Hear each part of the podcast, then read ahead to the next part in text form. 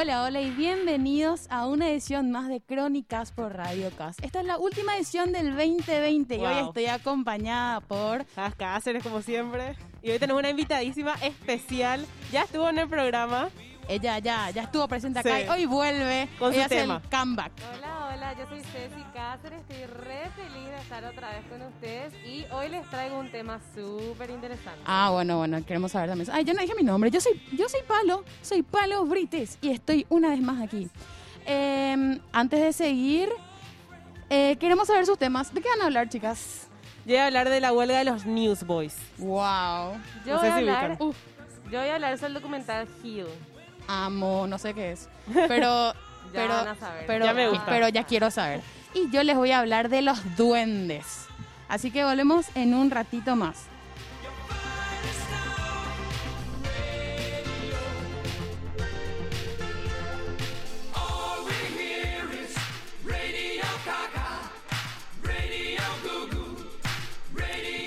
Eh, bueno, antes de empezar, queremos recordarles que estamos acá transmitiendo desde la radio CAS. Estamos acá en el cole siguiendo todas las medidas sanitarias para evitar la propagación del COVID-19. Y bueno, empezamos. Yo les quiero hablar de los duendes. La otra vez leí un, hilo en Twitter que me, me asustó. Así que quería, me puse a investigar un poco más sobre eso. Y bueno, los duendes son criaturas mitológicas fantásticas de forma humanoide, pero del tamaño de un niño pequeño, que están presentes en el folclore de muchas culturas. Eh, la etimología de su nombre proviene de la expresión duen de casa o dueño de casa, por el carácter de los duendes al apoderarse de los hogares y encantarlos. Ah, ok. De ahí viene su nombre. De ahí viene su nombre. Y ahí, ahí luego ya es como que... mm, Miedo. miedo. Sospechoso. Sí.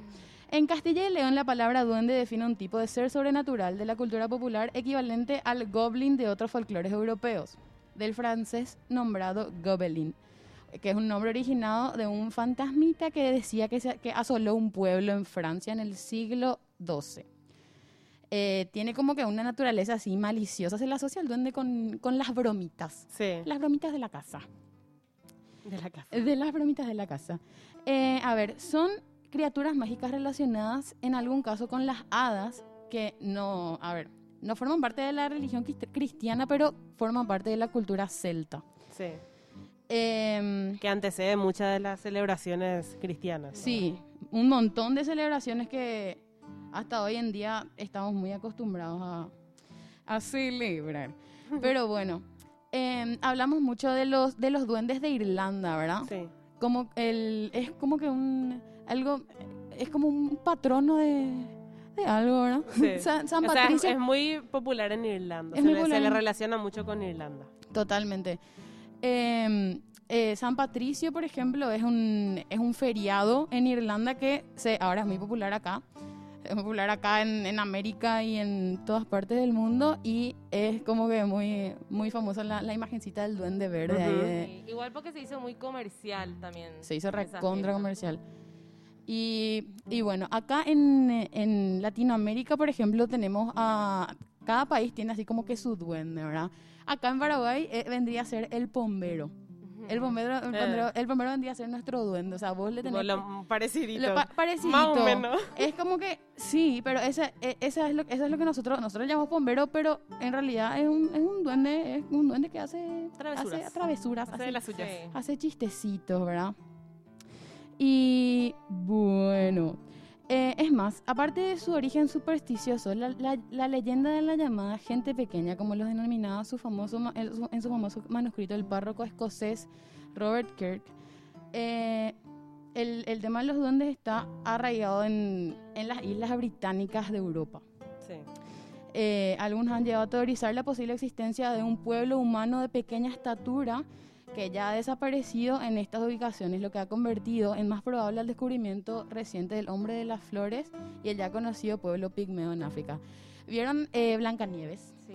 Ajá. Hay un, hay un pueblo en, en las Islas Británicas que se dice que, bueno, de ahí salió el cuento de Blancanieves y los siete enanitos, que era así un pueblo donde, o sea, vos te vas y vas a encontrar luego todas las casitas chiquititas Ajá. de la gente pequeña que vivía en ese pueblo. Entonces, como que yo creo que después fue evolucionando al, al- a la creencia popular, ¿verdad? Claro. Entonces, era como que muy, después de, al, al correr de los años era como que era ya difícil encontrarle a esa gente pequeña. Entonces, bueno, ahora son duendes y son mágicos y les ves Se convirtieron en un, en un mito. en un mito, pero igual, no, no sabemos. Bueno, y, y lo que leí en Twitter era de un duende de Ecuador que venía, era como que un, un souvenir que vos compras en una de las ferias, ¿verdad? Ajá. Y decía, se decía que era un duende, pero claramente no tenías el, no le tenías al duende en la mano. Se decía que era, pero ponerle que era una, una escultura de un duende. Entonces vos le llevabas a tu casa y eh, tenías que limpiarle, entre comillas, al duende para entrar. Bueno, esta persona que le lleva al duende no le limpió y empezó como que a ver que las cosas se movían en su casa y empezó miedo. como que a sentirse mal dentro de su casa, como decir, a sentirse extraño dentro de su casa. Y Y, nada, le culpo al duende. y le culpó al duende, le culpamos al duende. Ok. Yo, yo elijo creer. Pero yo tenía entendido que los duendes eran así de protección también como las hadas. O siempre fue así esta No. creencia de que Son los como duendes eran- gruñones. O sea, son, son simpáticos, tienen, tienen la fama de ser simpáticos, pero de repente gruñones y traviesos. Pero igual, tipo, las hadas también en, en la mitología eh, celta son así también como que más malas que buenas. Ok, Eh, tipo, ok. ¿En serio? Ahí eso yo no sabía. Sí. Las sirenas también, ¿verdad? No, sí, las sirenas en todos lados luego viene de... Son medio malvadas. Son medio malvadas. Después nomás sí Disney, bueno, no serán malvadas. Ahora es una princesa. Pero en su origen también se refería a eso, tipo a las sirenas, de- del canto de las sirenas, que, y por eso tipo los Claro, marineros que le- chocaban sí. contra, las, contra las rocas, ¿verdad? claro. Porque wow, escuchaban la voz de las sirenas, tipo, le- es relacionado con algo malo al Ujú. comienzo. Y después nomás hubo que se cambió. Claro.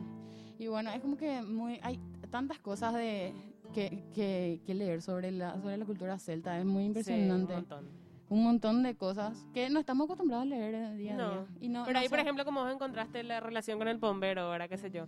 Eh, hay un montón de cosas que todos fuimos adaptando y de alguna forma u otra tenemos de otras culturas. Sí. Y eso, es muy interesante Sí, ver, con, comparar nuestras cosas, ¿verdad? Con las, de otros, con las de otros. Y la historia se repite. Se repite en varios, en varios lugares. Como que Y de la... diferentes formas. Claro, así mismo.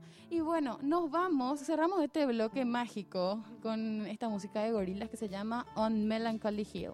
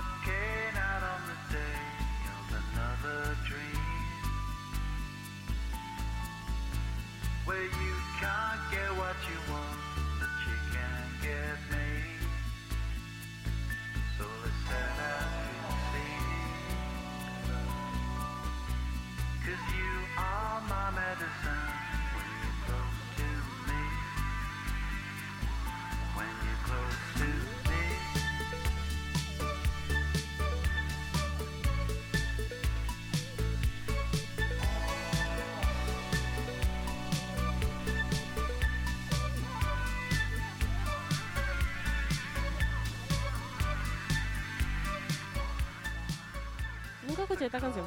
¿No? No, nunca escuché. Mentira. Parece que no la escuché yo tampoco muchas veces. Bueno, yo hoy les voy a hablar, como les dije, sobre el documental Hill, que si no lo vieron está en Netflix, vayan y háganse un favor. Uno de los temas principales de este documental es el origen de la mayoría de las, fe- de las enfermedades actuales. Que bueno, ¿cuál es? El estrés. Ah. Explicado por diferentes... Siempre cuando así, síntomas de Sí. cualquier enfermedad está así, Estrés. estrés. Sí o sí vas a Estrés. encontrar. Explicado por diferentes especialistas e investigadores, a lo largo del documental podemos ir tomando conciencia de cómo influyen en nuestra salud nuestros pensamientos y creencias. Estos, estos hábitos que tenemos incorporados y que practicamos a diario, como por ejemplo Nos despertamos, apagamos nuestra alarma que está en nuestro celular Ujú. y ahí ya empezamos con las redes, Claro. con los mails, ¿verdad? Y con todas estas preocupaciones que conforman nuestro alimento, entre comillas, cotidiano, ¿verdad? O sea, no sé si a Ujú. ustedes les pasa. Claro, apagar la alarma y, y por inercia nomás ya ve así un mensaje, alguna tragedia, Claro. algún mail. Sí. Justo estábamos hablando de eso, el, el programa que hablamos del, del- de ese documental de Social Dilemma, que hablaba de eso, que estamos todo el día en el celular, estamos todo el día atrapados en las redes sociales y es realmente una lo fuente primero de que haces. estrés. Así mismo. Así mismo. Entonces, así vamos por la vida actuando a través del miedo, ¿verdad? Y reprimimos nuestras emociones. Y eso, en muchísimos casos, y esto está comprobado por la ciencia, nos trae enfermedades crónicas, que a su vez nos convierten en esclavos de medicamentos que ingerimos de por vida. Entonces, este documental lo que propone es lo siguiente. ¿Qué pasaría si cambiáramos esos hábitos no solo por alimentos y ejercicios saludables, sino también por pensamientos y creencias positivas? Ah, Sí. sí. Sí, que Sí, sí. Claro, porque siempre que hablamos de salud, la gente pues te dice, ay no, pero tenés que comer más fruta, ¿verdad? Tenés que hacer más ejercicio, pero no, realmente nuestra mente, que es lo que dice este documental, tiene un poder enorme sobre nuestra salud, ¿verdad? Entonces, a raíz de su experiencia con sanadores y médicos durante más de 20 años, Kelly Noonan, quien produjo y, di- y dirigió el documental Heal, está convencida que nuestros pensamientos, emociones y creencias afectan nuestra salud. Para ella tenemos mucha más capacidad de sanarnos a nosotros mismos que lo que nos han hecho creer. Esto es un palo para la Ujú. industria farmacéutica también, Sí. ¿verdad? Claro. así, te duele el dedo, la- acá tenés un remedio. Me duele la cabeza, acá tenés un remedio. ¿verdad? No, no, no, es que es- ellos no quieren que nosotros sepamos esto. Así mismo. Conspiracies, estamos ahora. Entonces, ella para demostrarlo, entrevistó a los profesionales más destacados de la medicina holística de los Estados Unidos. Entre estos se encuentran el médico hindú Deepak Chopra. La medicina holística es la, la medicina natural, ¿verdad? Sí, sí, sí. sí. Ok. Entonces, están el médico hindú Deepak Chopra, el biólogo celular Bruce Lipton, el neurocientífico Joe Dispenza, el escritor Greg Braden y la conferencista Marianne Williamson son algunos de estos profesionales que hablan en este documental y todos coinciden en una visión integral del ser humano. De todos, modos, eh, de, de todos modos, ellos no descartan lo que es la medicina tradicional, Claro. pero dicen, ¿verdad? Ellos argumentan que para poder realmente sanar es necesario encontrar el sentido profundo de los malestares. ¿Qué quiere decir esto? Esto es entender qué, con- qué conflictos de nuestra familia, de nuestras relaciones, de nuestra vida diaria no estamos pudiendo ver y se están manifestando con este malestar, ¿verdad? Sí. Entonces, una vez que nosotros podemos entender eso y llegar a la raíz de ese malestar, sanar va a ser mucho más fácil. ¿verdad? Así también lo confirma uno de los expertos documental que dice, y cito, si cambio la percepción, mi mente y cambio mis convicciones sobre la vida, voy a estar cambiando las señales que entran y reajustan las funciones de las células.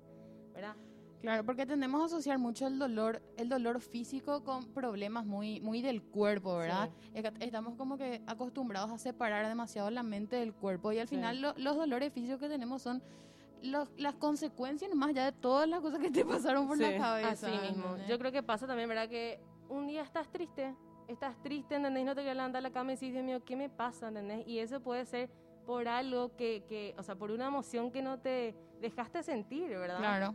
Entonces es súper Ni importante. siquiera algo del también- momento, pues algo que Claro, de algo se manifestó nomás. nomás. Acumulación de cosas. Sí. Sí, es un Así problema. mismo. Bueno, entonces el documental también propone, ¿verdad? Bueno, ¿cómo podemos empezar este estilo de vida, verdad? Ujú. Y la doctora Kelly A. Turner, que es la investigadora de la Universidad de California en Estados Unidos y con un PhD de la Universidad de Harvard, realizó una investigación con más de mil casos, donde finalmente llegó a la conclusión de que hay nueve cambios claves que coincidían entre todos los entrevistados que los ayudaron a recuperarse de alguna enfermedad. Tips. Así que tips, Wow. vayan anotando, ¿sí? Ok. El primero es cambio radical en la dieta. ¿Qué quiere decir esto? Dejar de consumir tanta carne, reducir el tema del azúcar, evitar la comida procesada, ¿verdad? Todas esas cosas del libro que ya sabemos que nos hacen Claro. mal. Tú sabes que te hace igual, ¿no? Y sí, Claro. pero bueno. Después está el segundo, será tomar el control de la salud. ¿Qué quiere decir esto? No esperar hasta que nuestra salud empeore, ¿verdad? Para empezar a cuidarla. Escuchar el cuerpo. Escuchar Claro. el cuerpo, ¿entendés? No, no tener un dolor de hombro por cinco semanas y bueno, ahora sí me irá al doctor, ¿entendés? No. Después, el tercero es seguir la intuición. Este es el famoso sexto sentido, ¿verdad? Mm. Ese que le sentís acá en la Parece tripa. que me Sí. quiero enfermar. me quiero enfermar, ¿verdad? Bueno, escuchen a la intuición porque es sabia la intuición. Pues el cuarto es curar emociones reprimidas, que es lo que justamente yo estaba diciendo antes, ¿verdad? Eso de transitar todas las emociones. Y acá hago un paréntesis súper importante que quiero que todos los que nos están escuchando sepan. No hay emociones buenas y malas, ¿verdad? Porque el universo no conoce de dualidades. Entonces, todas nuestras emociones, todo lo que sentimos tienen un porqué y todas nos vienen a enseñar algo. Amen, girl. y salud mental, salud Sí, mental es tan claro, importante. así mismo, si, si, si no transitamos estas emociones no vamos a poder tener salud mental. Claro. Después el quinto es usar eh, medicamentos naturales. Por ejemplo, tomarse un tecito antes de ir a la cama que sabemos que nos va a calmar. O eh, también comprar esos famosos aceites eh, esenciales. que Aromaterapia. ahora- eso, que está re de moda ahora. Saumerios. Sí, realmente no. Aloe. Sí, sí, no hay que subestimar lo que es la medicina natural, ¿verdad? Después, el sexto es aumentar las emociones positivas. Una herramienta para hacer esto son los mantras. Yo quiero que todos los días ustedes se levanten, no agarren su celular, no hagan eso que ya dijimos que está mal. Se vayan al espejo, se miren y díganse, yo soy una persona fuerte, soy una persona sana, soy una persona capaz de lograr cosas buenas. Y van a ver cómo en un mes su vida y su autoestima van a estar... Fake it till you make it. Encima, vos te decís esas cosas, el vos, vos te hasta que te crees, ¿entendés? Aunque al Es que principio vos digas nomás. mismo. Estoy en la parte de manifestación en TikTok, ¿verdad? Ah. Y siempre me aparecen así, bueno, este es el mantra que tenés que, que tenés que decir para tal cosa, ¿entendés? Entonces, repetís frases todo el día y estás así con las vibras allá arriba Así elevadas. Mi mamá siempre dice, con la boca se pide lo que se quiera, así que si repiten todas las mañanas, eso se va a terminar manifestando en su vida, pero hay que creerlo con Sí. todo el corazón. Totalmente. Después, el séptimo es aceptar el apoyo de otros. Yo sé que eh, es mucho más fácil compartir las buenas noticias, compartir los buenos momentos, pero qué importante realmente es también compartir esos momentos difíciles y no cargar con todo solo, ¿entendés?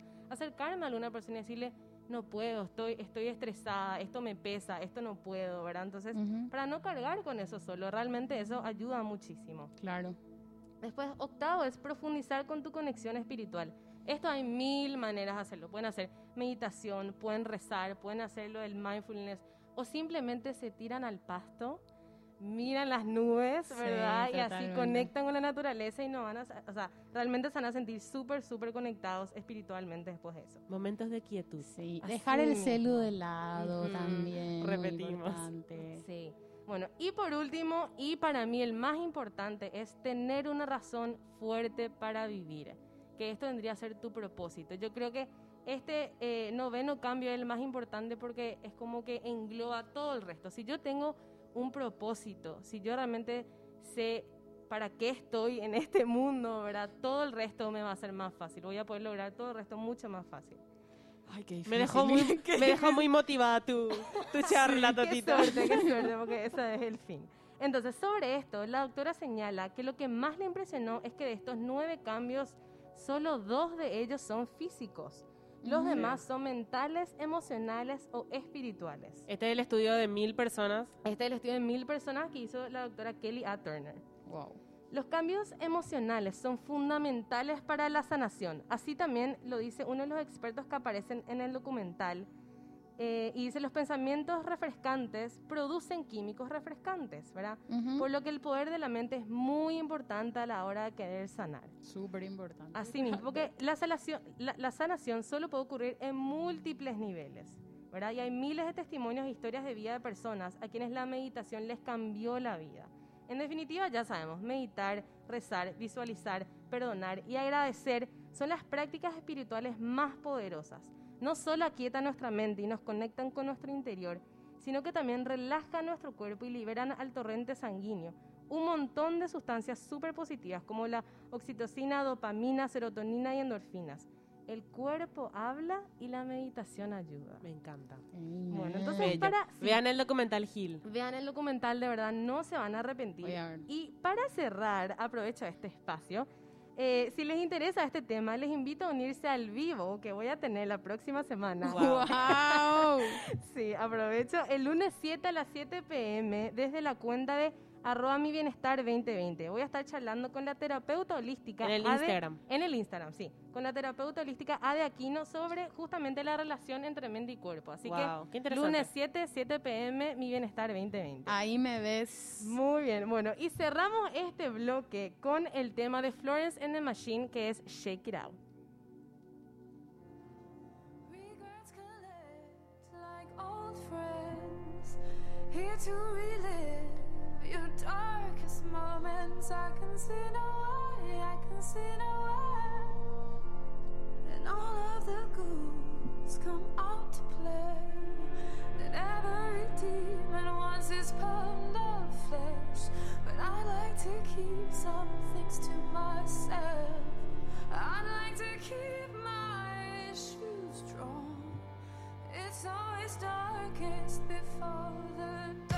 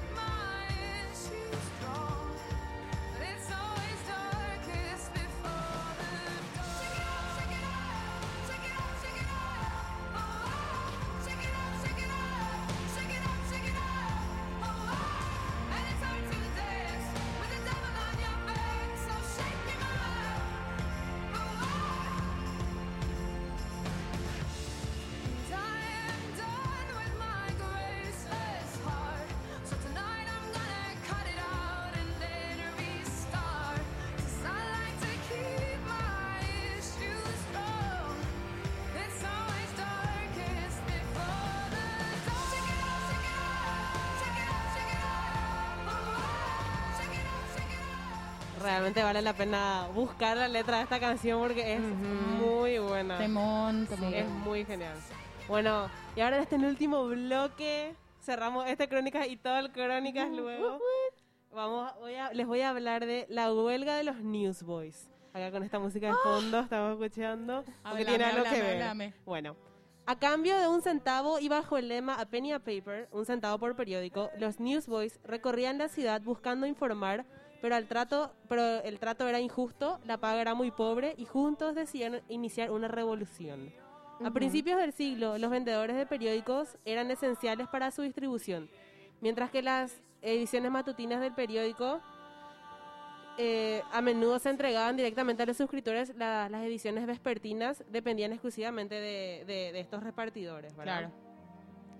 Entonces, la producción en masa de los periódicos en Estados Unidos entró de lleno a mediados del siglo XIX, época considerada como la era dorada de la prensa. Fue entonces cuando surgieron los vendedores de periódico que voceaban las noticias en las calles con un estilo especial de extra, extra. ¿verdad? Que fue la exclamación que se emblematizó incluso en otros países. Encima, los Newsboys eran chiquititos, Sí, eran sí, pequeños Sí. niños. En 1899 las calles de Nueva York estaban llenas de niños pequeños, así como dijo Palo, que repartían el periódico a cambio de un centavo. Los, ya- los llamados newsboys, eh, por la palabra news, noticia en inglés, ¿verdad? Recorrían las calles llevando a todos los rincones la información del periódico de Pulitzer y Randolph Hearst, eh, dos grandes magnates del, del mundo de la prensa. Es importante aclarar que no trabajaban para ellos, sino que compraban la mercancía por su Claro. cuenta Ujú. para ganarse la vida. Wow. Los niños que, que trabajaban entregando periódicos generalmente eran huérfanos o muy pobres. Se encontraban en situación de calle debido a la gran influencia de, de- afluencia de inmigrantes, ¿verdad? Era, la mayoría eran inmigrantes, que, que había muchos en Nueva York en esa época. Entonces los, newsbo- los, los newsboys dormían en la calle y así entre ellos entonces formaban como una especie de, de hermandad y se protegían entre ellos. Se les conocía por ser niños simpáticos y persistentes y siempre compitiendo entre ellos para ver quién lograba vender más periódicos y quién recibía más propina. Los niños eran fáciles de reconocer por sus atuendos característicos. Tenían boinas, sus mejillas así rosaditas por el frío y un bolso ah, y un bolso cargando los periódicos. El poco dinero que, producía- que producían eh, usaban para comprar lo esencial y sobre todo para seguir comprando los periódicos que tenían que vender. Es más, los niños no solamente tenían que comprar los periódicos que vendían, sino que no les reembolsaban el dinero de, de los periódicos que no se vendían. Entonces, obviamente, y obviamente nadie va a comprar un periódico viejo, ¿verdad? Claro, Entonces- pobrecito.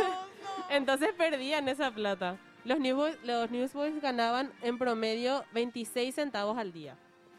Bueno, entonces, así como ellos contaban moneditas, los dueños de los diarios, como los codiciosos hombres de negocio que eran, Ujú. Pul- eh, Pulitzer y Hertz querían ganar más plata en con la venta de los periódicos.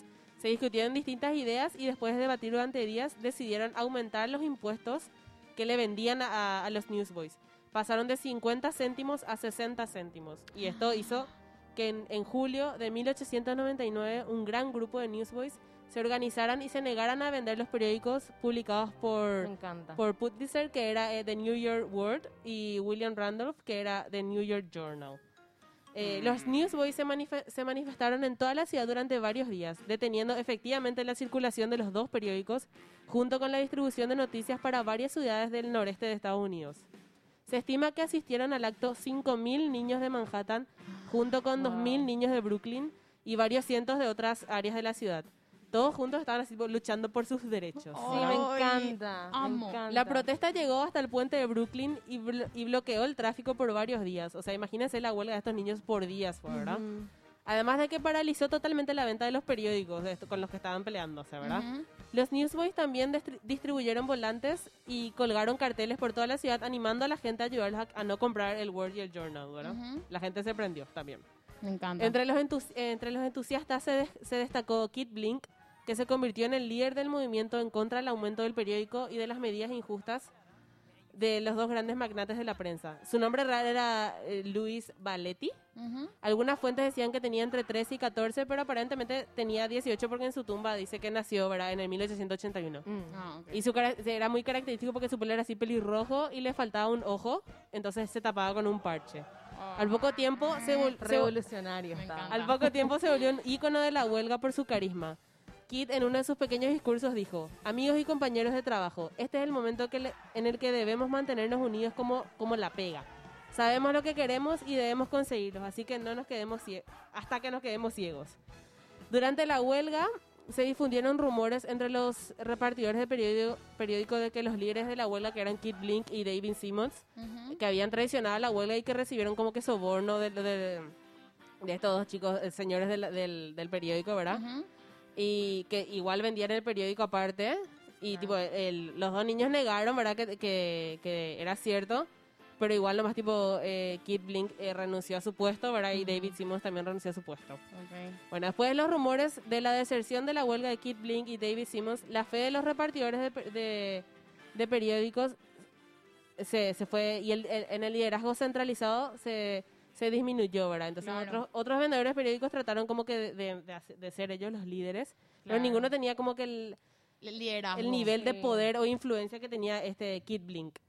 Bueno, y así fue, eh, después de dos semanas de huelga, el 1 de agosto de 1899, los diarios Word y Journal ofrecieron a los Newsboys un compromiso. No iban a bajar el precio de los periódicos, pero a diferencia de antes, los periódicos que no se vendían iban a ser comprados de vuelta por la, por la empresa, por la compañía. Claro. Entonces los Newsboys recuperaban esa plata, Claro. ¿verdad? Bueno, y así fue como una huelga de niños hizo historia en el mundo de las protestas. Esta protesta fue tan importante que llegó en, en múltiples ocasiones al cine y al teatro. Una de las más famosas fue hecha por Disney en, 1900 en 1992 y se titula Newsies. Sí, Fue dirigida por el coreógrafo sí. Kenny Ortega. Kenny fue su Ortega, debut están en... todas. Kenny Ortega. Kenny el- Or- Kenny de Orte- High School Musical. Sí, Newsy fue su debut como directora en el cine. Un Wow. paréntesis de Kenny Ortega ahora. Kenny Ortega que pasó a dirigir las mejores películas musicales de Disney, y my opinion, ¿verdad? Como la trilogía de, de Cheetah Girls, la trilogía de High School Musical y la trilogía de Descendientes. También dirigió Hocus Pocus, que es un clásico en el Halloween de Wow, Disney. claro que sí. Eh, dirigió también DC Seed, que es la pe- el documental de Michael Jackson, para el concierto, ¿verdad? Que nunca pudo hacer cierto. porque falleció. Y también fue el coreógrafo de la película Dirty Dancing, un clásico, Wow. chicos. O sea, realmente Kenny Ortega es Midas.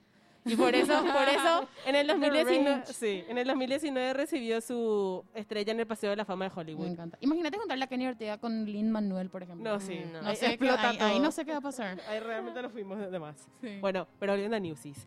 A la película realmente le fue re mal y recibió eh, críticas negativas. La puntuación media de la película fue de 39% y una puntuación de me- media de 5 sobre 10, ¿verdad? Ok. El consenso crítico decía, eh, lea todo sobre Newsies eh, en lugar de sufrir sus decepcionantes interludios musicales. Ay, Aunque Christian Bale es un Ah. héroe energético. ¡Qué hater! Ajá. Christian Bale, que Encima estaba antes de Christian ser, Bale. claro, antes de ser Batman, en su juventud en el 92, él hizo del personaje principal de Newsies que se llama Jack.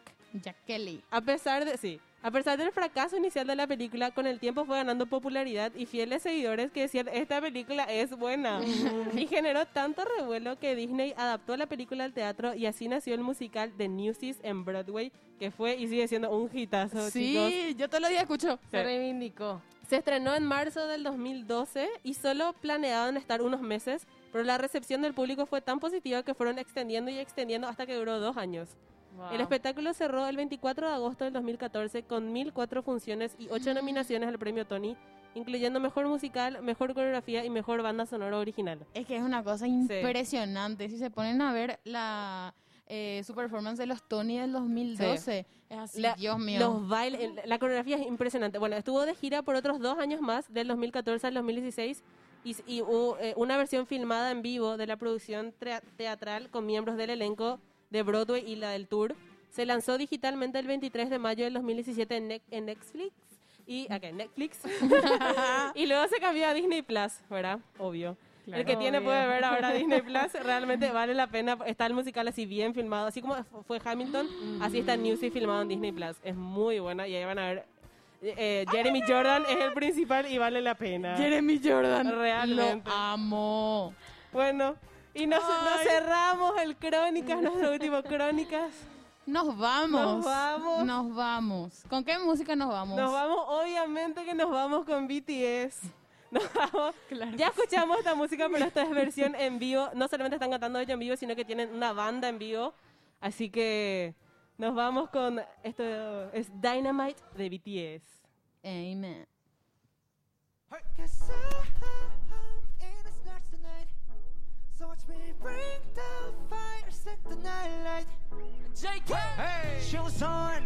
get up in the morning, cup of milk, let's rock and roll. King Kong, kick the drum, running on like a rolling stone. Uh-huh. Sing song when I'm walking on, jump up to the top, LeBron. Hey! Ding dong, call me on my phone, nice day, and I get my ping pong. Hey, this is day heavy. He hit the bass, boom, I'm ready. Life is sweet as honey. Yeah, this bitch chain like money. Huh.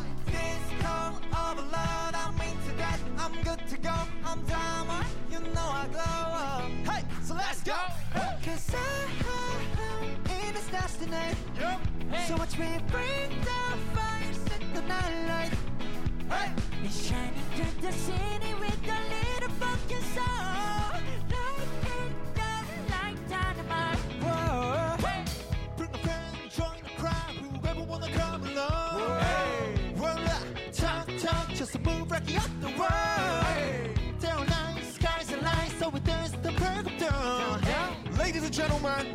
Got the medicine, so you should keep your eyes on the ball. Wow, this is getting heavy. Can hear the bass boom? I'm ready. Life is sweet as honey. Yeah, this bitch a chain like money.